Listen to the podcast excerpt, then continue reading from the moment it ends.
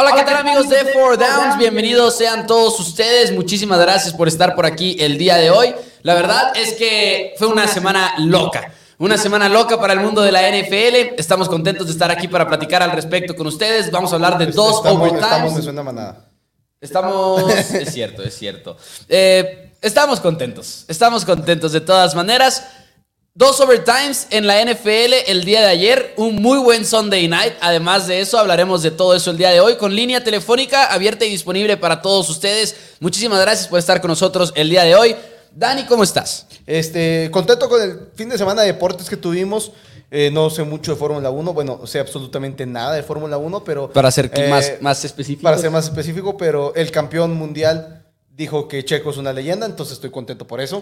el fin de semana de UFC fue una belleza. El partido de Army Navy fue increíble. Y el próximo evento grande de la UFC tendremos aquí al campeón mexicano Brandon Moreno el 22 de enero. Entonces, este, con muchas esperanzas para el futuro y un domingo NFL muy entretenido que hubiera sido mil veces mejor para nosotros, para los seguidores de Four Downs. Hubiéramos tenido buenos giveaways si hubiera ganado Cleveland por más de dos puntos. Dani, no, no mientas, Pero- no mientas, Dani. eh, no hubiéramos tenido un mejor 800 for- Bueno, igual y sí, porque no hubieras venido, no te hubieras presentado. No, sí. No sí, seas sí. mentiroso. Quizás un poco pasado de copas a pesar de la hora. No, no, no, no seas mentiroso, Dani, no te hubieras presentado. Saludos al buen George Olmeda que nos está viendo a través de Facebook. Saludos a toda la gente que se esté reportando a través de Facebook y de YouTube. Los invitamos, como siempre, a que le den like al video, que compartan si son nuevos en Four Downs, que se queden por aquí. Hacemos contenido de la NFL a lo largo de toda la semana, así que denle like a la página. Suscríbanse si nos están viendo a través de YouTube. O si nos están viendo en Facebook, también suscríbanse a YouTube. Y si nos están viendo en YouTube, también suscríbanse a Facebook. Y también para en nuestras otras redes sinergia. sociales, este, nuestros twitters personales, MauNFL, arroba Hans Patino, y donde pueden ver, ir ahí y ver la tragedia de- del parlay de casi 350 mil pesos que no se hizo por medio punto de malditos Browns de Cleveland.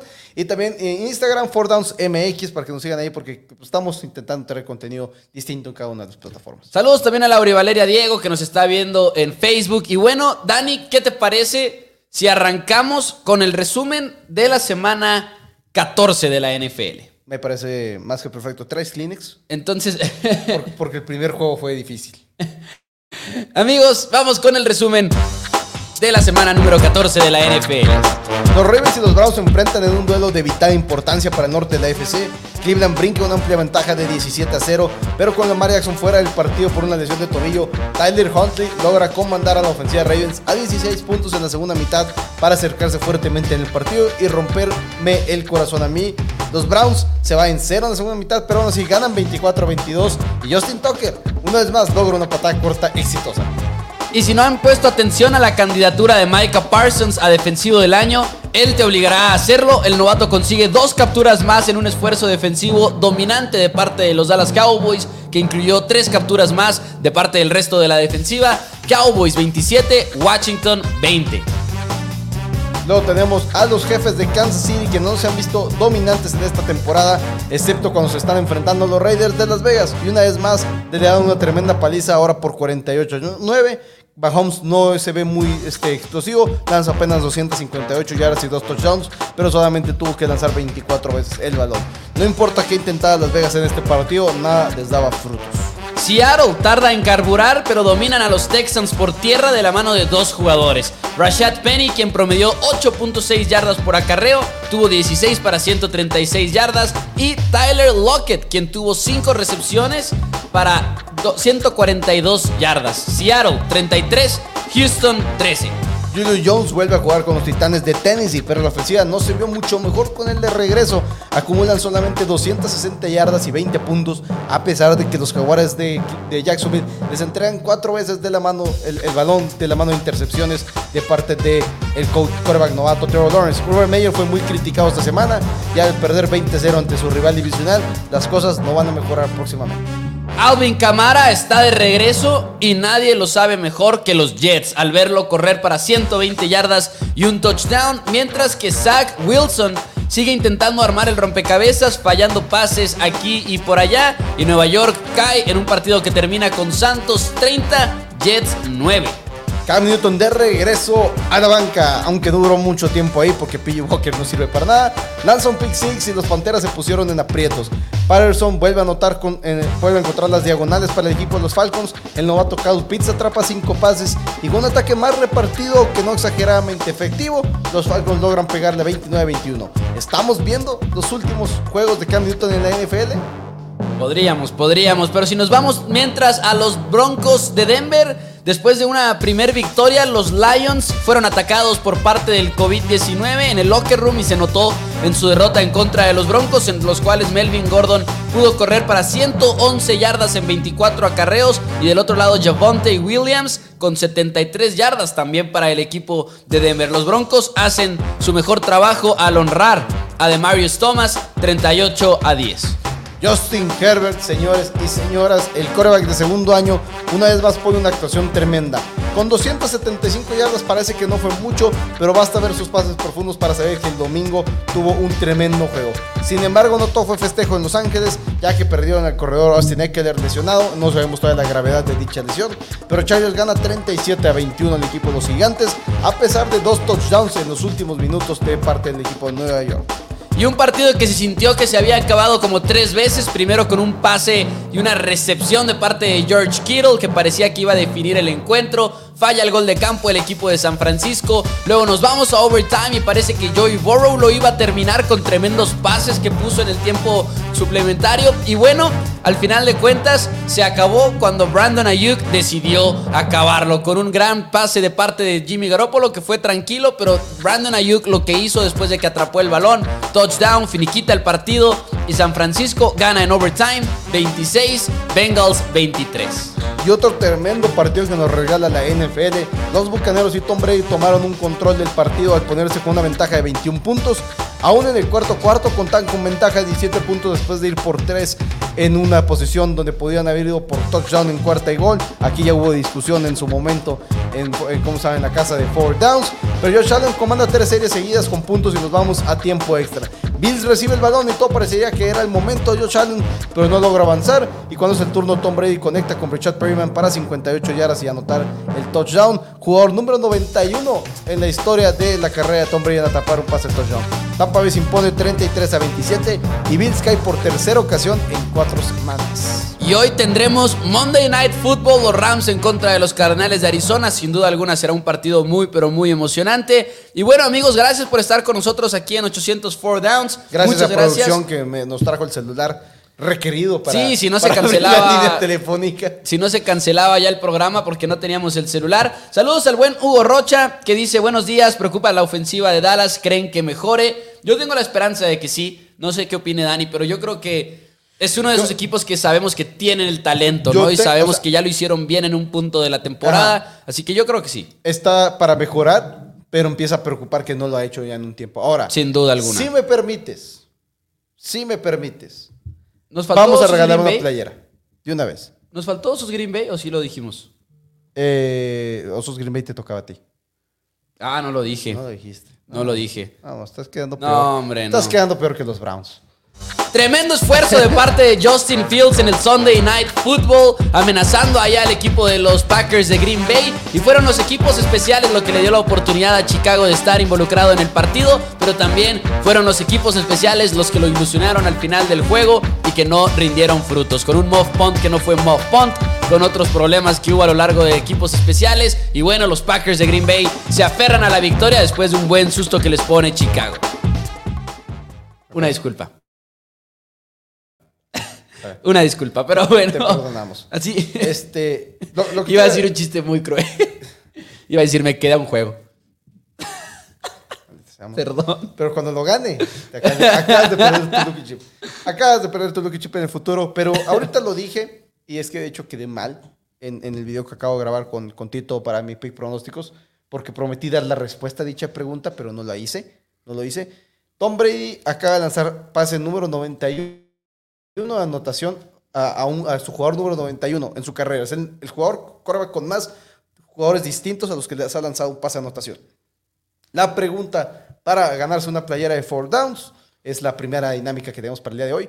Es que es el quarterback número 2 en tener más jugadores a los que les ha lanzado un pase de anotación. Ok. ¿Y eso está ahorita ya en los comentarios? No lo he puesto en los comentarios, porque se me acaba de ocurrir hacerlo. O sea, pero es quien lo comente primero. Quien lo comente primero se lleva la playa de Four Downs. ¿Quién es el quarterback número 2 en la historia en lanzar pases de anotación a más, o sea, quién tiene el segundo cantidad, mayor cantidad de jugadores a que le ha lanzado pases de anotación? Yo no estoy seguro, pero tengo una idea. Pero no estoy seguro, la verdad, ni siquiera de la respuesta. Entonces ahí está. Hay varias respuestas ya en los comentarios. Mientras que siguen llegando, voy saludando a los demás. Saludos a Roy Corleone, saludos a Tony Luján, al buen Manuel Valenzuela que nos está viendo desde Chihuahua. Enzo que dice, Atlas campeón. Alex Flores también. Saludos, de Osos Green Bay. Y hay varias respuestas. Hay quienes nada más están adivinando. Yo tampoco estoy seguro de esta respuesta. Dice Carlos Barrera que Brett Favre. Dice Jaime Medina que Breeze. Dice París Cervantes que Aaron Rodgers. Dice Manuel Valenzuela que Brett Favre. Y dice Omar ZN que Steve Young. Ninguno. ¿Ninguno? Uh, y están lejos todavía. Lejos, lejos. Pero está la línea telefónica abierta. Este, 614-394-6721. Es, ¿le, dar- ¿Les daremos más tiempo para la, la pregunta? Pues O- a ver, siguen llegando. Peyton Manning. Peyton Manning, no. Dijo George Olmeda. Hmm. No tengo idea. No tienes idea, ¿verdad? Porque yo hubiera dicho uno de esos que ya No, mencionaron es que- en los es que sí. comentarios. Es que sí, es lo que pensarías. Pero, Pero es alguien conocido, por lo menos. es alguien conocido. Es alguien conocido. No es uno de los mejores de la historia. Jaime Medina dice que Dwayne Haskins. Mike White, Mike White, respuesta Mike final. White. Mike White, respuesta final. Mike White, respuesta es alguien final. conocido, pero la pista es, nadie lo va a considerar uno de los mejores de la historia, ni mucho menos. Ok. Ok. ¿Ok? No, no tengo idea de quién estemos hablando. Es que es impresionante, realmente. La, es, es una estadística que salió hace mucho tiempo. y ¿Será no- como Ryan Fitzpatrick o algo así? Mm, eh, eh, alguien que Parecido, que cae en esa- Pero no es Ryan Fitzpatrick. Tony Romo pregunté, no. No no, tiene que ser alguien que haya estado en muchos equipos. Exacto, exacto. Definitivamente tiene que ser alguien que haya estado en muchos equipos. Tiene que estar en muchos equipos, porque realmente es la Philip Rivers, Alejandro Centeno, no. El Big Ben, comenta Jaime Medina también, no.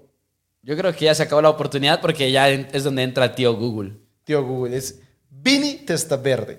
Vini Testaverde. No, nadie lo hubiera adivinado. Vini Testaverde. Definitivamente quien lo hubiera contestado es porque lo hubiera googleado. Bueno, no sé, yo me la sé desde hace mucho porque... Por, Pero porque te la sabes por trivia también, cua- ¿no? ajá, cuando lo superó Tom Brady.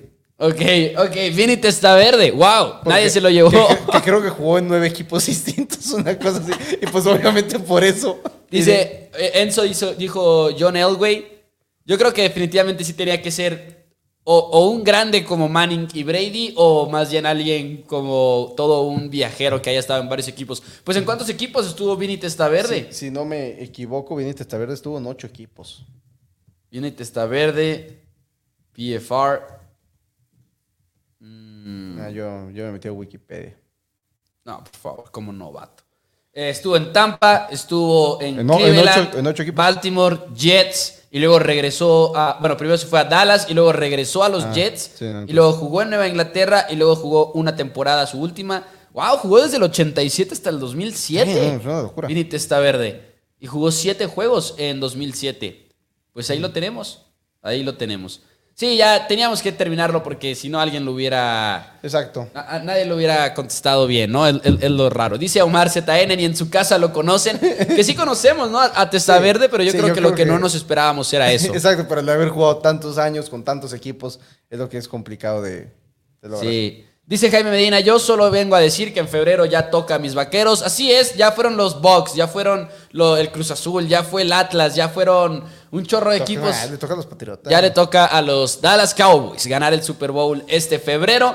Pero bueno, nos decían, yéndonos un poquito para atrás hacia los comentarios que nos llegaban, decía por acá Tony Luján, a Miami Dolphins le fue bien esta semana, perdieron todos los equipos que tenían que perder. Let's go Miami. Sí, cierto, Miami se ve un poco beneficiado por algunos de los equipos que pierden, que están encima de ellos. Dice Alex Flores, Cowboys, tres goles de campo en los últimos tres cuartos versus una defensiva plagada de suplentes. Y sí, sin duda alguna, todos, todos, todos en descontento con lo que vimos por parte de la ofensiva de los Dallas Cowboys el día de ayer. Y dice Gonzalo Lara, dice, ¿qué pasa con Allen y con Prescott? ¿Debe de haber ajustes o se despedirán pronto de los playoffs? Yo creo que lo que está pasando con Allen y Prescott es un poco diferente Sí. en lo personal. Porque creo, Bueno, pero también tienen No, sus similitudes. Ambas, ambas ofensivas están siendo mucho más limitadas de lo que deberían haber sido, de lo que esperábamos de ellas en el inicio de esta temporada. Creo que eran dos equipos que esperábamos diciendo, bueno, Josh Allen, Dak Prescott, candidatos este, perfectos para el MVP. Ambos vienen con ofensivas muy completas. Sí. Pero ambos of- ofensivas terrestres están más que muertas. De hecho, los Bills de Buffalo se convierten el día de ayer en el primer equipo desde 1991 en no intentar un solo acarreo con sus corredores. No le dieron ni una sola vez el balón a sus corredores, ni a Matt ni a Zach Moss, ni a Devin Singletary, por la vía terrestre en toda la primera mitad. No sé ustedes, pero para mí es una mala decisión.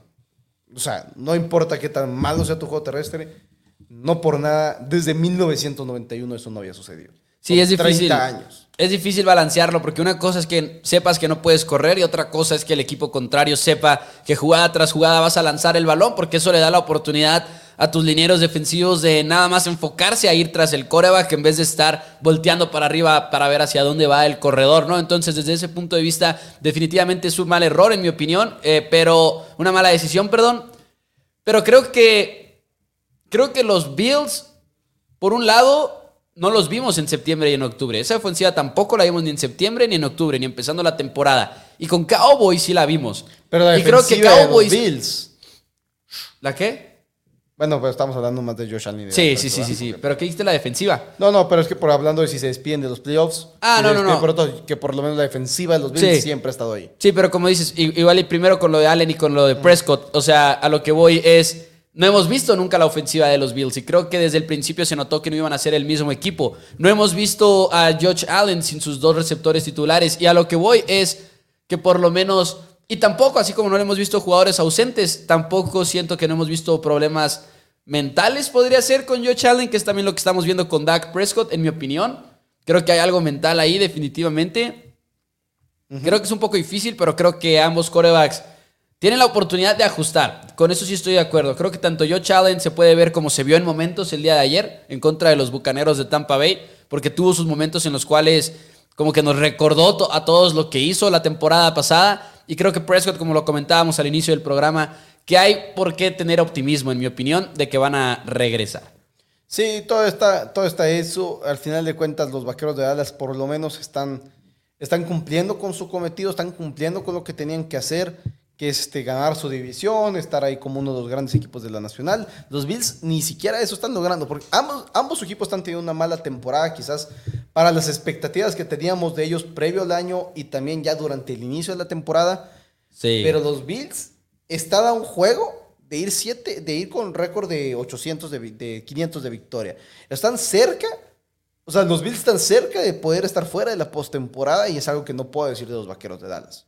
No, los vaqueros están más que Que asegurados. no estoy asumiendo qué va a pasar ni estoy pronosticando qué va a suceder, pero los Bills están en una situación muy complicada porque ahora el juego que tienen en Nueva Inglaterra el- dentro de dos semanas es un juego que tienes que ganar sí o sí. Lo es todo. No puedes perderlo, no, no tienes esa oportunidad como la pudieras haber tenido si hubieras ganado el día de ayer en contra de los Bucaneros de Tampa Bay, los Patriotas le, le toca a Indianapolis en el son de Saturday Night Football de esta semana. Entonces tenías ese potencial de que igual las cosas se ponen de cierta manera en la que si pierdes contra Patriotas no es el fin del mundo todavía, pero en este momento ya lo es para los Bills. Dice por acá Adrián López, sí, ya le toca a Dallas, pero tiene que mejorar porque la división está subiendo y en playoffs será diferente. Y jugando así como ayer no se podrá. Eso sí estoy 100% de acuerdo. No puede jugar así la ofensiva cuando ya estemos en enero. Dice Carlos Barrera, ¿qué opinan de que Ron Rivera le quitó el balón a Gibson después del fumble? Me hubiera gustado que lo hubieran confiado, pero al final de cuentas creo que también fue porque querían lanzar un poquito más. Y creo que lamentablemente el equipo de Washington está en una situación en la cual, como lo tuiteé ayer en arroba Mau NFL, un buen juego en postemporada el año pasado ha cegado a muchos del hecho de que Taylor Heineke es un mal coreback. Porque es lo que es, Es, Taylor es- es- Heineke. es un, core- es un buen Juego- suplente. Es un buen coreback suplente. un muy buen coreback suplente, de hecho. Sí. Lo diría yo. Lo que pasa es que Eso, eso definitivamente no es un cumplido. No, no, bueno, no, Y pero, no es, un- pero no es un definitivamente mal coreback. pero es un mal coreback. Para mí no es un mal coreback. Es un mal coreback. Porque, o sea, ahorita, por ejemplo, Heineke es mucho mejor que muchos otros en la NFL que quizás estamos viendo activo. ¿Titulares? Para mí es mejor que Daniel Jones. Para mí es mejor que Mike Lennon.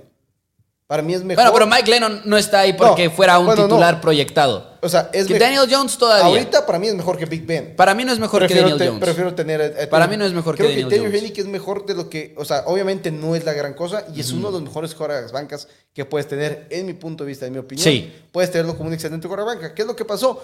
Se convirtió en el quarterback titular por una lesión y ni modo. O sea, ya no, no podemos evaluarlo de la misma manera, en mi punto de vista. Ahora, ayer nos.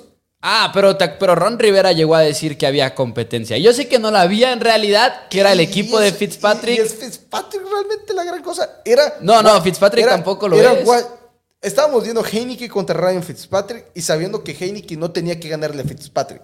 Sí. Tenía que ser lo suficientemente cerrado para quitarle la titularidad a Sí. Fitzpatrick.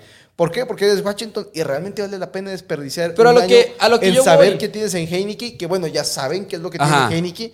Les ha servido de eso, ok, sabemos que Heineke no es la respuesta a largo plazo, entonces ya te sirvió. De haberlo tenido en la banca detrás de Ryan Fitzpatrick todo este año y el próximo año apenas estás evaluando a Heineke, ok, entonces por eso, Sí. pa- por eso para mí era que había esa competencia, porque es que, ok, Fitzpatrick quizás es mejor, pero quiero evaluar a Heineke porque Fitzpatrick no es ni por as- Lo que yo, lo que yo, lo que yo quiero decir cuando digo que es un mal coreback, aparte de que es un mal coreback, es que nada más empezaron a ganar juegos Washington y nada más tiene un que otro buen momento y todos empiezan a decir, oh, Heineken, y en parte es hype y en parte son memes, pero hay gente que como que sí se la cree. Hay gente que dice, es que Taylor Heineken igual y es bueno en el futuro y yo realmente no lo veo. Semana tras semana vemos a un Taylor Heineken que se equivoca serie tras serie prácticamente, les pone el balón en las manos a muchos defensivos y es constante en mi opinión. La verdad es que para mí no es un buen coreback Heineken en lo absoluto, pero luego cuando, como, ganaron cuatro juegos al hilo es como que empezó un poquito otra vez el hype de Taylor Heineken y desde que nos lo introdujeron en la NFL lo vimos estar al tú por tú contra Tom Brady y los Bucaneros de Tampa Bay en un juego de playoffs y creo que por eso desde entonces muchos lo tienen como que aquí y luego desde entonces nada más ha ido bajando y bajando y bajando y bajando. Pero ahí ya ganó medio millón de dólares extra este año. Efectivamente, efectivamente. Dice Manuel Valenzuela, pero no es de lo que esperábamos de esos dos corebacks, refiriéndose a Allen y a Prescott. Ahora, calladamente. Es lo que ya estuvieron haciendo el en segundo primer- favorito en el MVP hasta esta semana. Es lo que ya sí, eh, eh, sí, es lo que ya estuvieron haciendo en primer tercio de la temporada, dice Manuel Valenzuela. Y con eso estoy de acuerdo.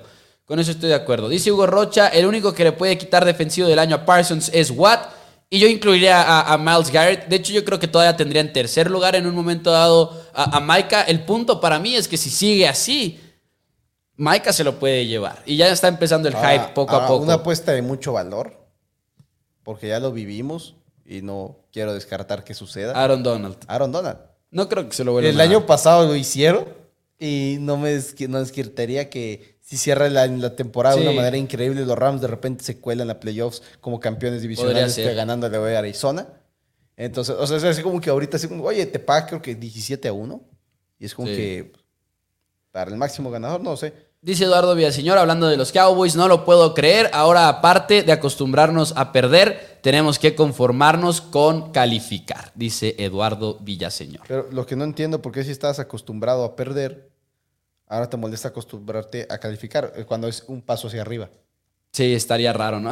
Está raro el comentario. yo- yo- Pero ya estamos acostumbrados, Dani, No, no, ya estamos acostumbrados. no entiendo qué es, cuál es la molestia, pero, Sí. pero bueno, Dice, pero es que ah, hay veces que luego hay, hay algo que me frustra de algunos eh, aficionados, por ejemplo, como en este tipo de comentarios, que es de que, o sea, no es culpa de los aficionados que el equipo esté como esté. Ajá. No es culpa de que uno diga, ah, no hemos, no hemos ganado en muchos años. No. no es nuestra culpa que el equipo esté como esté. no, no, definitivamente. Ahora, lo que no entiendo es el comentario de Carlos Barrera, porque olvidamos el factor de que Mike es vaquero de Dallas y eso vende. Yo creo hablando del defensivo de año, yo creo no que diciendo... no, no creo que, Ajá. que entre en factor, porque, digo, los Steelers venden y muchísimo. Y no se lo dieron a TJ Watt el año pasado, se lo dieron a Aaron Donald Sí. de los Rams, que los Rams no venden. Al menos mi punto de vista. Ah, ah, ah. Sí, Dani, pero los Cowboys están en otro nivel de vender. Pues ya estamos acostumbrados a Villaseñor, comenta Roy Corleone. Pero bueno, hablando de los partidos, Me dio curiosidad. ¿qué pasó? ¿De qué? Steelers no está en el top 10 de franquicias valiosas en la NFL. Wow, ¿En la NFL? te lo juro. 5 de agosto de 2021. ¿Quiénes Esta es de Forbes. 10? Porque ahorita que dijiste lo de que venden, dije yo, pues sí, sí venden, pero ¿qué tanto venden en Estados Unidos? ¿No? Y porque yo sé que son muy históricos. Y aquí siempre los ponemos como los Cowboys y los Steelers en México. Los Cowboys y los Steelers. Y últimamente los Patriotas también. Pero históricamente Cowboys y Steelers. Últimamente hace 10 años, ¿verdad? Y me di cuenta. No, porque hace poquito que incluso se dio la noticia de que Patriotas se había convertido en uno de los más populares en México. No fue hace 10 años que se hayan convertido en uno de los más populares. Franquicias en términos de valor. Los, los mejores 10 están los Cowboys, los Patriots, los Giants, Nueva York, al final de cuentas. Sí, los ayuda Rams de. Los Ángeles. El Washington Football Team en quinto lugar. Por cierto, un Washington Football Team que que ni siquiera bancas que funcionen tienen. Tuvieron que llevar las suyas los Cowboys, tuvieron que ahí eh, hacerles el paro con la infraestructura del estadio. 49ers en sexto lugar, Bears en séptimo, Jets en octavo, Águilas en noveno y Broncos en décimo. ¡Wow! No son equipos que hubiera esperado que estuvieran en la lista. ¿Cuál La- te hubieras esperado que es la 32? Eh, jaguares, definitivamente Jaguares o Tejanos. No. Son los Bills de Buffalo. Wow, eso sí no me lo esperaba. Bills lo- de Buffalo. Y es cuando te pones a que pensar, o sea, es que no por nada no le construyen un estadio. Carlos Barrera, los cuatro de la NFC East están en el, en el top 10. Qué loco. Dice por acá Oscar Daniel, dice también algo, eh, cierto En ese algo, en comentario. algo- en algo tenía que ganar esa, esa división. Sí, ese comentario de no ser feliz y califican, entiendo que si ganaran el Super Bowl estaría tirando hate aún así. Sí, cuando Cowboys gane el Super Bowl van a decir, "Mm, ahora nos conformamos sin una dinastía. Nada, nada más con ganar el Super Bowl. Antes en mis tiempos los ganábamos de a 3 o de a 4. Dice por acá, eh, oye Mao, dice Adrián, ¿por qué no justificas a Heineke diciendo que sus linieros estaban lesionados o que sus receptores le tiraban balones como si lo haces con Prescott? Dice Adrián. Respetuosamente no vamos a comparar a Taylor Heineke con Dak Prescott, ¿verdad?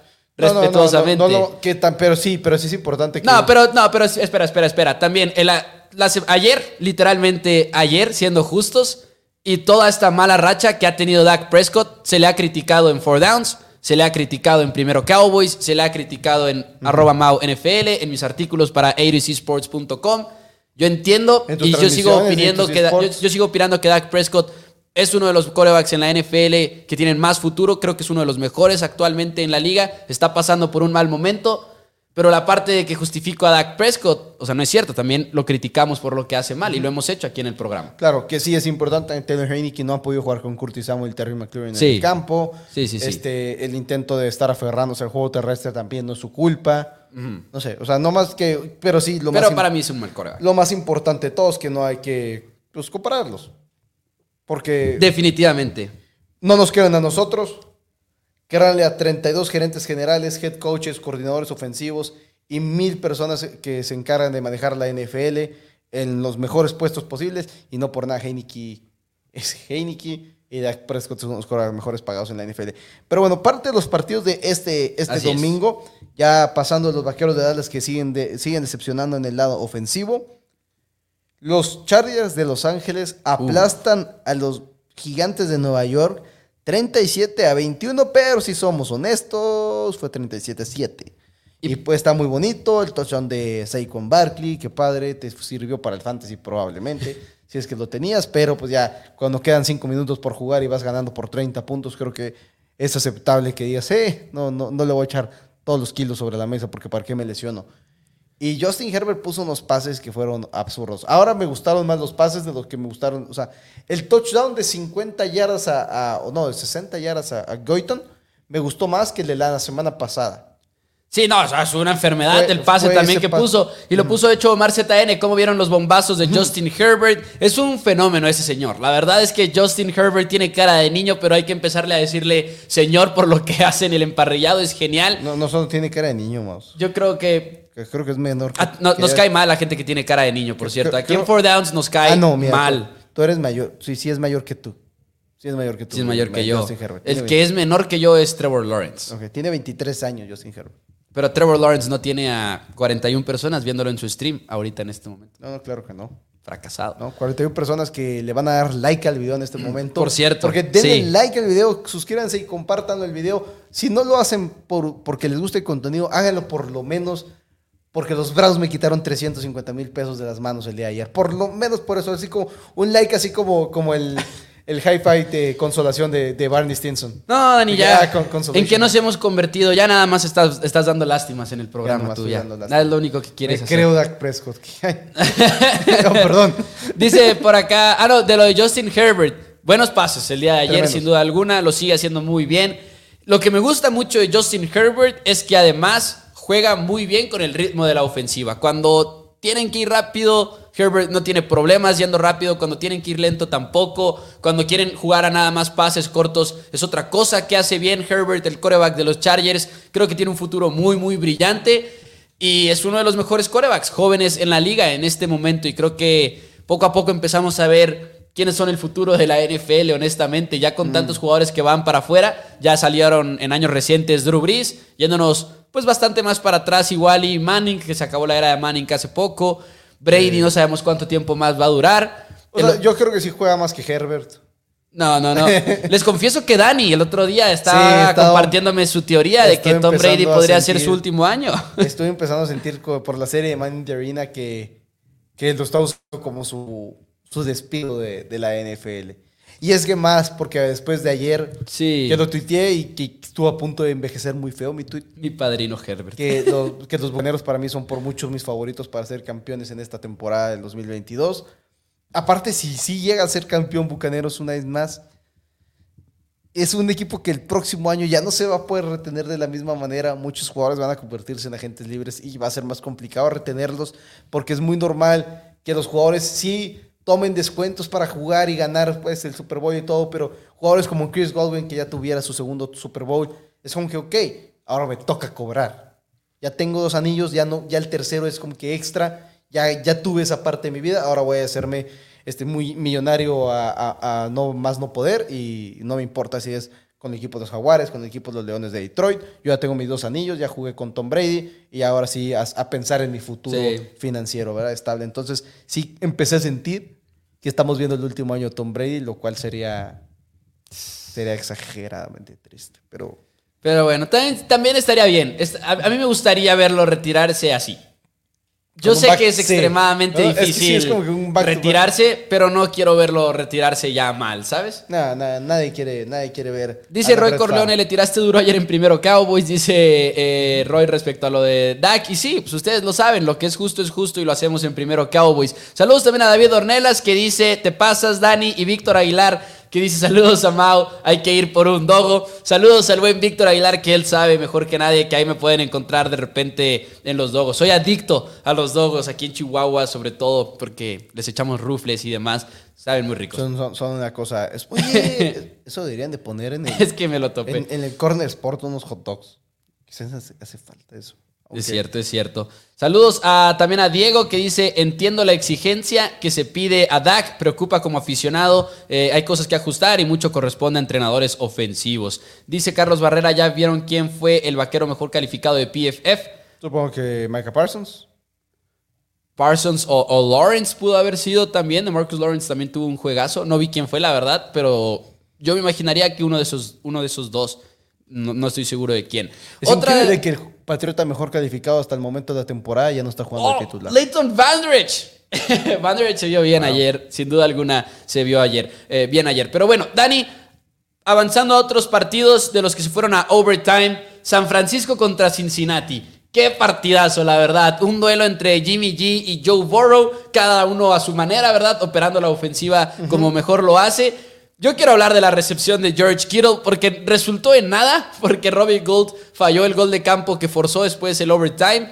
Pero George Kittle tuvo un partidazo. ¿Cuáles fueron sus estadísticas finales? Aquí las tengo. Alguien tuiteó ayer de que cuál es el récord en una temporada de recepciones. Tiene 13 Porque puede que lo recepciones. rompa hoy George Kittle. Tiene 13 recepciones para 151 yardas y un touchdown. Y me parece que es el primer ala cerrada en la historia en tener dos juegos de más de 140 yardas de manera consecutiva, porque la semana pasada también se volvió loco. eh, y así es, salvó a Jimmy Garoppolo de muchos pases que realmente no iban bien. Eso es lo que más me da O risa. sea, George Kittle. Y otro, y otro, y otro. George Kittle ya sabe que Jimmy G los va a tirar altos, ¿no? Porque es el- siempre ha sido como que el problema con Jimmy G, que el pase va más alto de lo que debería de ir. Ajá. Y George Kittle ya hasta lo anticipa. George Kittle ya va saltando en lo que va llegando el pase desde Y- antes. Y, es muy normal que haya coreas que hacen eso. Por ejemplo, los. Me acuerdo cuando fueron por este receptor Kelvin Benjamin, el- Sí. los, los Panteras de Carolina era porque Cam Newton falla los pases y si los falla, Es los para falla arriba. elevados. Sí, sí, sí. Entonces, llévate un receptor alto que los pueda bajar.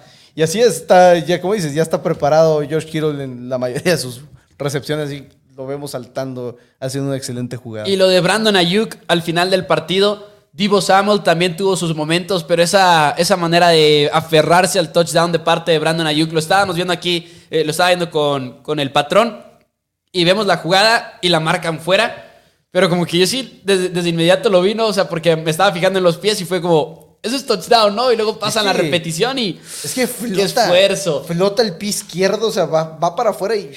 Y no fue el único esfuerzo similar que vimos en ese partido, porque antes para el equipo de los Bengals de Cincinnati, la recepción de Jamar Chase en la zona de anotación, la manera en la cual se asegura de mantenerse ah, dentro de la zona de anotación y, y anotar el touchdown. Pero por lo que veo tenemos tenemos llamada, llamada, así es. en 804 Downs. Muy buenos días, ¿con quién tenemos el gusto el día de hoy? Con Manuel Valenzuela. ¿Cómo están? ¿Qué Al- tal, Manuel? ¿Qué tal, Manuel? Bienvenido al programa. Este, hace rato mencionaste, Manuel Valenzuela nos llama, nos, nos está viendo desde Chihuahua. porque dije, buenos días Chihuahua, no porque estuviera yo en Chihuahua, sino porque usted está en Chihuahua. Ah, ok, ok, ahí me confundí yo. bienvenido, bienvenido. No, acuérdate que estoy acá en, en, en, en Bloomington, en Illinois. Sí, cierto, en. Illinois, en Illinois, es cierto, es cierto. ¿Qué tal, Manuel? Muy buenos días. Y muy buenos días. Por cierto, ya te mandé las fotos de la colección de jerseys. Ah, no las he visto, no las he visto. Ahorita las Te las reviso. mandé por, por, te las mandé por este, Twitter. Ah, ok, excelente. Ahorita lo checo con muchísimo gusto. La colección de jerseys que nos platicaba el otro día Manuel, para los que nos están viendo en Four Downs, de todo tipo de jerseys. Ahorita hasta las podemos publicar en Facebook. eh, Ah, cla- en Four claro, Downs. sí. Y, y eh, llamaba aparte de saludarnos, nada más para hacer un comentario. ah, como aficionado a los Cowboys, obviamente, pues se frustra uno, dice, esta va a ser una temporada fuerte, empiezan muy bien, empiezan, o sea, Prescott estaba siendo filoso con sus pases, o sea, preciso, etcétera, pensante, etcétera, ¿no? Y aunque ahorita podemos pensar muchas cosas que están sucediendo, no me preocupa, y les voy a decir por qué, me preocuparía que no llegaran a los playoffs, eso sí sería un fracaso. Sí. Pero si llegan a los playoffs, ah, ustedes saben que, que para llegar a los playoffs, playoffs necesitas tener una defensiva fuerte y los Cowboys ya la tienen. O sea, es totalmente un volteón de tortilla el haber, el, el tener la defensiva que hoy tienen, que ahora ya con titulares que ya regresaron, se nota luego luego el poder Es- se, se nota luego luego. Y, y, y hay que recordar ¿eh? que en el pasado no serían los vaqueros el primer equipo que pudiera llegar al Super Bowl y ganarlo cargado por la defensiva. Los Broncos lo hicieron en el, en el Supertazón número 50. Porque Peyton, ¿eh? Peyton, Walter Peyton estaba ahí y Walter Peyton no era un buen quarterback en, en, en Denver. Y prácticamente Peyton llegaron Manning. al Supertazón por la de Peyton, perdón, Peyton Manning, dice Walter Peyton. sorry. sí, sí. Peyton Manning, sorry.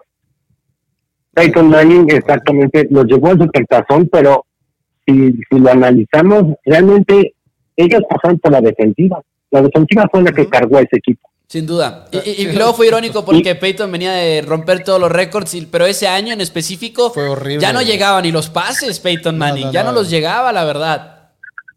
No, no, no, no. Pero llegaron y lo ganaron, o sea, Sí. ganaron el Supertazón número 50 de medio ciclo. Entonces, eso puede pasar con los Cowboys. Ahora, yo pienso en lo particular, y eso es personalmente, creo que creo que van a despertar. La ofensiva va a despertar y va a despertar en el momento adecuado. Ahorita, el fútbol americano es un deporte que es un, es un balance. Lo importante es que de tus tres fuerzas, dos de ellas estén bien para que sigas adelante. Digo, lo ideal es que las tres fases del juego estén bien.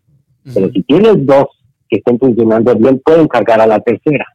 Y ahorita los Cowboys están, están, es lo que está sucediendo. O sea, la ofensiva no está jalando bien, pero la defensiva está cargando al equipo y eso hace que ganes y pases de adelante, Y a mí lo- a- a- avances.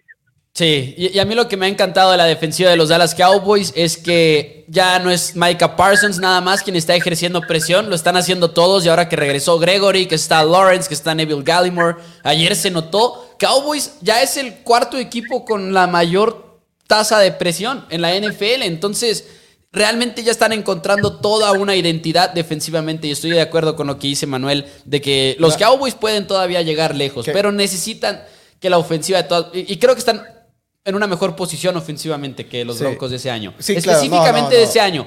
Porque yo sé que hay comentarios que, por ejemplo, dicen, oigan, pero es que rompió el récord de touchdowns. Entiendo lo de ese año, pero Denver fue otro con Manning. 100% de acuerdo. Pero ese año... Pero, pero no había producción ofensiva ese año. ¿Dónde es campeón? No, no es... Y, yo desde que estábamos en el draft, yo decía, yo quería que Micah Parsons fuera la selección para Dallas porque dije, es que si te llevas a Micah Parsons, vas a tener una identidad defensiva en ese frente, en ese frente defensivo, que si te llevas a un esquinero, para mí no la ibas a tener. Y Micah Parsons es lo que llegó a hacer, realmente a decir, Pero deja este frente defensivo somos nosotros. Saludos a Jalen Smith. Pero deja tú, Maika, no es un linebacker, no es, no, es lo que pensábamos que era, ¿no? Ahorita pero lo has usado también es como un, linebacker. Sí, lo has usado también como linebacker y es especial que pueda hacer todo eso, pero Maika, su mayor impacto en la defensiva de, los Cowboys ha sido, como, ha sido como cazacabezas. Uno de sus sacks fue por el centro, ¿no? Como linebacker. No, y muchos de los que ha tenido han sido así. O sea, lo que voy es, lo que ha hecho a Maika realmente tan especial es que ha hecho todo. Y es que ha sido no nada más un linebacker de élite, que hubiera sido genial que fuera un linebacker de élite nada más, pero además de eso ha sido un cazacabezas élite en la NFL. Y ya sobre todo porque ya estamos en diciembre. Pero sí. Manuel, muchísimas gracias por tu llamada. ¿Algo que quieras agregar? No, ah, bueno, nada más es, tampoco me preocupa si pasaran como caballos negros, me refiero, el peor cuarto sembrado, no me mm. preocupa. Y si perdieran, pero pasaran como un, como un, este, un comodín, tampoco me preocupa porque el equipo sé que lo trae. El problema no es ese. Sí. O sea, y, dicho, pues vean, los, los, los Tampa Bay el año pasado, o sea, ganaron todos los juegos a casa. Nadie esperaba eso. Se enracharon y todo lo que sea. Se enracharon en el momento que tenían que hacerlo. Se enracharon en la temporada, en el último tercio. Ganaron todo y llegaron bien perdidos. No alcanzaron ya a llegar a, a, a tener este, una buena posición para recibir juegos en casa. Todos lo ganaron yendo a domicilio, pero cierto. todos lo ganaron. O sea, no es imposible, no es teniendo el equipo, teniendo las ganas, teniendo la actitud, eso se puede. Estoy completamente de acuerdo. Esperemos, a mí, obvio, lo que no puedes arreglar es, si no llegas a los playoffs, no importando qué boleto tengas, pues entonces está imposible. Entonces, la, la meta primero es llegar. Completamente de acuerdo. Yo creo que lo van a lograr, yo creo que sí, espero que no se, no se les complique, pero matemáticamente todavía no pueden decir que ya, ya aseguraron el título, el título de la división, pero yo creo que les va a ir bien, vamos a ver. Ahora, ahora sí que para llegar a para llegar a la tortillería, pues primero tienes que llegar a ella, ¿no? Hay que caminar y llegar ahí. Es aunque cierto. sea lo más sencillo del mundo y esté en la cuadra de enfrente, no importa, hay que llegar ahí. Así que, pues, ojalá, ojalá, yo creo que van a llegar a playoffs y yo creo que van a llegar al menos al, al, a la final de conferencia, yo creo. Eso es todo. Manuel, muchísimas gracias por tu llamada, muchísimas gracias por tu apoyo a 800 Four Downs, a Four Downs, a Primero Cowboys, a todo. Y pues bueno, excelente lunes, excelente lunes. Le mandamos un saludote. Y bueno, dice también por acá Roy Corleone. Maika hasta en coberturas profundas ayer. Sí, Vaqueros hasta, hasta, juega Tampa tú. Tampa tú desapareció de la NFL porque no había linebackers que pudieran irse hasta atrás como algunos que lo hicieron cuando se hizo popular esa defensiva y Maika lo está haciendo. Así es. Y otra, otro de los partidos, este, Tyson Hill oh, logró hacer lo que dijimos en Four Downs que, íbamos, que iba a suceder. Se iba a ver como un gran atleta esta, esta semana. dos touchdowns en contra por de tierra. los Jets de Nueva York. Y dicho y hecho, dos touchdowns por tierra con 73 yardas y aparte 175 yardas por la vía aérea. Pero lo que más me gustó es ver el regreso de Alvin Camara, quien el cual volvió con todo. 115 yardas, 120 yardas por la vía terrestre, un touchdown, cuatro recepciones para 25 yardas. Realmente un gran partido de Alvin Camara, que lo extrañamos en la NFL cada domingo. Quieres ver a los mejores jugadores en el campo. Christian McCaffrey ya no va a estar el resto de la temporada y pues por lo menos era Alvin Camara. Ahora, Taysom Hill tiene 73 yardas por tierra, pero 44 de ellas vinieron en una sola jugada. Y corrió el balón 7 veces. Entonces sí promedia 6.6 yardas, eh, 11 veces, perdón. Entonces promedia 6.6 yardas por acarreo, pero en gran parte por esa corrida de 44 yardas, ¿no? Igual y fuera de eso no tuvieron tanto éxito corriendo el balón con Taysom Hill, Pero hey, son los Jets de Nueva York. Yo creo que lo que más me preocupa de este partido es una vez más lo que vemos de parte de Zach Wilson, que completa 19 pases de 42 yardas. Y es difícil quizá evaluar a corebacks que están en una mala situación, pero, pero, pero, pero, Wilson de repente falla muchos pases que no debería de fallar de todas maneras. Y es muy pronto de todas maneras para saber quién es en realidad. Hay que darle tiempo, pero sí me hubiera gustado más un mejor juego de parte de Wilson. Manuel Valenzuela poniendo que regales un jersey porque pues está hablando de los Cowboys. Yo creo que eso ya es cuestión de primero Cowboys. Este, al, al quien le dé el mejor nombre a la, a la defensiva de los vaqueros de Dallas.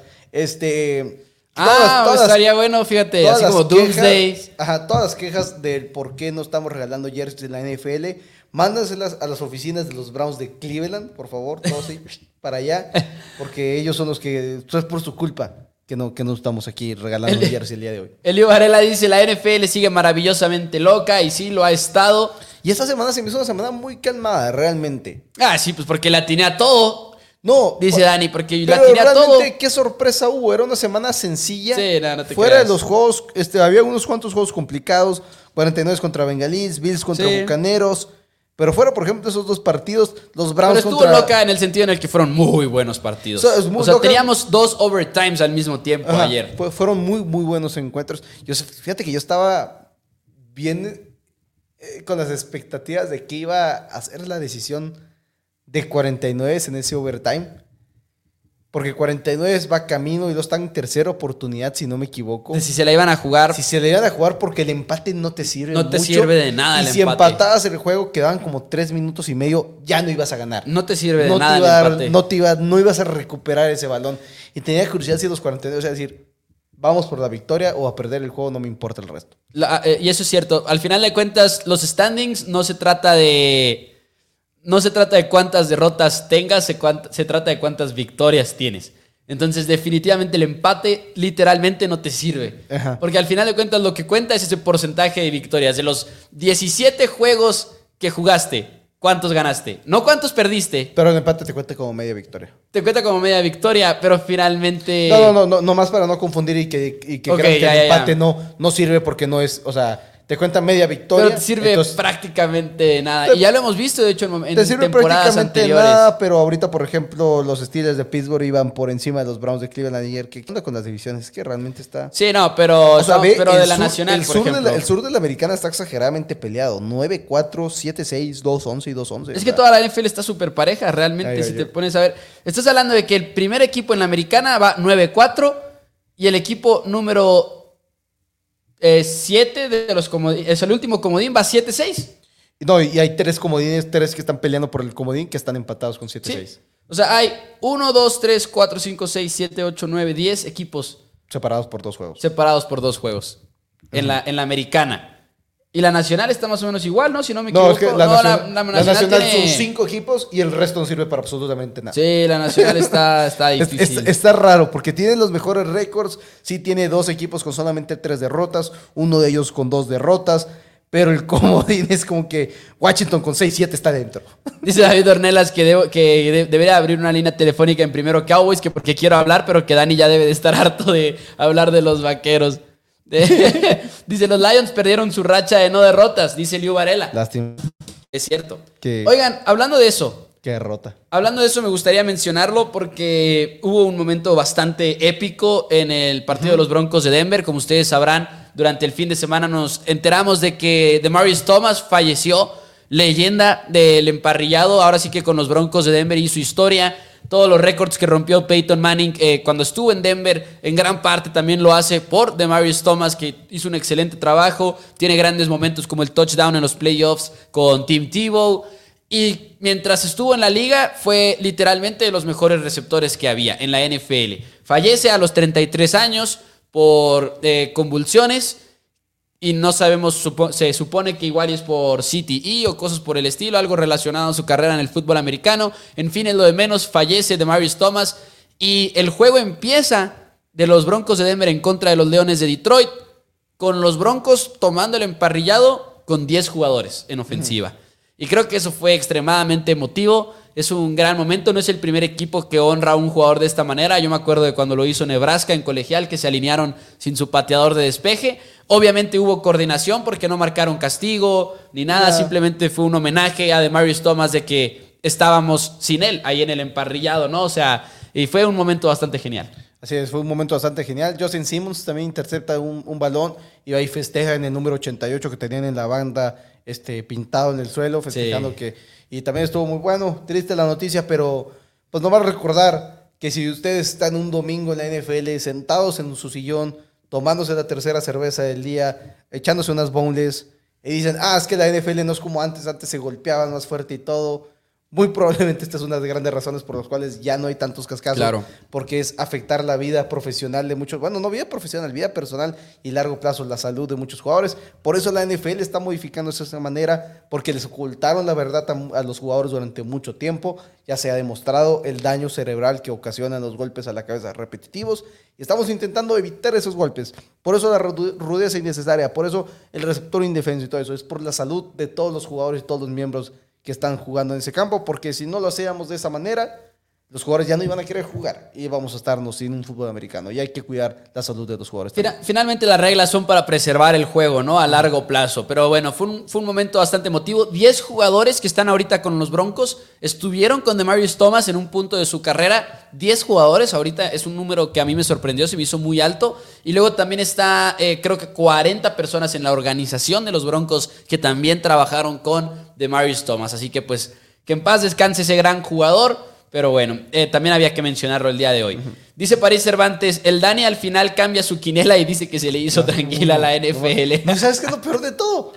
Estábamos sentados en la transmisión y cambié de vikingos a Steelers el jueves. Lo tenía escrito, vikingos. Estaba ahí y lo cambié a Steelers. Es cierto. lo cambié. Es cierto. No, Dani.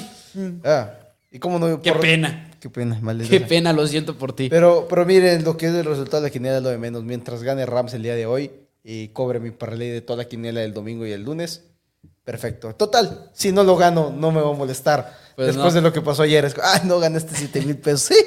Sí, ¿Algo más que quieras decir, Daniel? Porque... Este, otra de las ofensivas que sigue decepcionando, nomás rápido, Titanes de Tennessee. Vuelve Julio Jones, pero como, como, como dije en el resumen rápido, 260 yardas apenas, realmente no hay grandes cosas, no hemos visto muy buenos números de parte de esta, de esta ofensiva y está próximo el regreso de Jay Brown.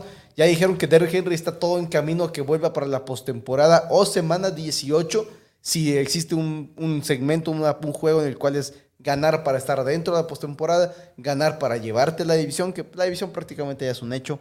Le ganaron los dos juegos a los Colts, si no me equivoco. Y traen dos juegos de ventaja ahorita, ya está prácticamente. ¿Dos juegos a los Colts? Sí, ¿no? Le ganaron dos juegos a los Colts. ¿No les queda todavía uno? A ver, ya me confundí. Creo que. ¿A Titans? No, no, a Titans ya le ¿Ya jugaron los dos? Ya, ya perdieron los dos. Es que jugaron en septiembre, en la semana número 3. Ah, es que jugaron muy temprano. Ya perdieron. Entonces ya, o sea, ya básicamente Colts tendría que ganar los próximos cuatro y esperar que. Y tienen un juego difícil, tienen por lo menos uno contra Green Bay y Patriotas, contra. No, no, Colts tiene Patriotas y lo, y lo Cardenales. Cardenales. Cardenales. Y los, los Titanes quizás son los que, los que te estás confundiendo. No, no, estaba confundido entonces con Arizona. Y Titanes son a los que les queda. No, definitivamente. Steelers, 49, Delfines y Tejanos. O sea, o sea, ya la ganó Titanes. Sí, oye, los Ravens que tuvieron ahí también la oportunidad de sorprender a los Browns tarde en el juego, incluso sin Lamar Jackson, quien se lesionó. Esperemos que sepamos más el día de hoy. que O sea, tenías que ir a ese juego. Tenía que ir a ese juego. Lo siento, Dani, fue un juego importante. Tyler Huntley lo hizo bien en contra de los Browns de Cleveland, hasta eso que se vio bien en el relevo de Lamar Jackson, pero terminan sosteniéndose. Los Browns terminan salvando la victoria en el último momento. No tengo ni la menor idea la semana pasada, ok, jugársela por dos, controversial para Ravens. En esta ocasión volvieron a jugársela por dos y por alguna razón generó controversia. No entiendo por qué. John Harbaugh lo dijo en su rueda de prensa, dijo, ni siquiera es una decisión. lo dijo de esta manera, ni, siquiera fue tomar una decisión, es lo que tienes que hacer, porque en algún momento te la vas a tener que jugar por, dos. en algún punto del partido te la vas a tener que jugar por dos más vale hacerlo lo más pronto que puedas, que es lo que hace el equipo de Ravens, a esperarte. Porque si tú te la juegas por dos y, no la hiciste, ya sabes que es un juego de dos posesiones. Necesito dos series para ganarlo. Pero si la haces, ya sabes que nada más necesitas una. Entonces puedes tomar mejores decisiones el resto del partido de esa manera. Pero hay mucha gente que lo sigue viendo como, no quiero todavía estar en esa situación, pero tenemos que aprender, y lo he dicho varias veces en Four Downs y en Primero Cowboys, perder el juego temprano es lo mismo que perder el juego después. Tienes que hacer lo que más te dé oportunidades de ganar. Y, y fue lo que hicieron los Ravens ayer. Obviamente pues terminan sin ganar el partido, pero bueno. Que también el problema en esa situación es que está la otra escuela, ¿verdad? De pensamiento. De que si tiras el punto extra, ok, el plan ofensivo del rival tiene que ser un juego que estamos a una posición. Ok, quizás tengo que arriesgar más el balón. Sí. En cambio, si le das al rival de que, oye, estamos en un juego de dos posiciones, quedan tres minutos, ah, no me importa, corro, corro, corro, corro y ya. No, no importa, o sea, prefiero quitar los timeouts. No necesito ser la primera oportunidad, no necesito poner el balón en riesgo. Entonces, están los dos lados. Yo también creo que la decisión correcta es ir por Es- dos es puntos. por dos, sí. Es que Justin Tucker fallara el punto extra al final, hubiera sido ideal, pero pues, es Justin Tucker. Bueno, Lo siento, Dani. Dice, hubo muchos intentos de remontada, dice Eliu Varela. Sin duda alguna los hubo. Pero bueno. Se quedaron cortos todos, es lo peor de todo. algo, Dani, que quieras agregar antes de que nos vayamos. Eh, muerte a los Browns. Muerte a los Browns. Dani va a lidiar con esa, Eh, el- ¿cómo decirlo? Con ese dolor por bastante tiempo. Pero ánimo, Dani, ánimo. Igual el siguiente equipo de 14 equipos sí lo... ¿Eh, ¿Ya me quieres cortar? Ah, ¿no? ¿Ya me quieres cortar? No, pues ya No. nos vamos, ya. Me, Pues está, que- me está corriendo pues producción. la Me está corriendo dijiste, producción. Ánimo, ánimo. Ánimo, te ánimo, te pero bueno. callado. Denle like al video, compartan en 4Downs, denle like a la página de 4Downs, suscríbanse también. Y nosotros nos vemos el día miércoles para todos los pronósticos de la semana número 15. Feliz inicio de semana. Nos vemos. Muchas gracias, amigos.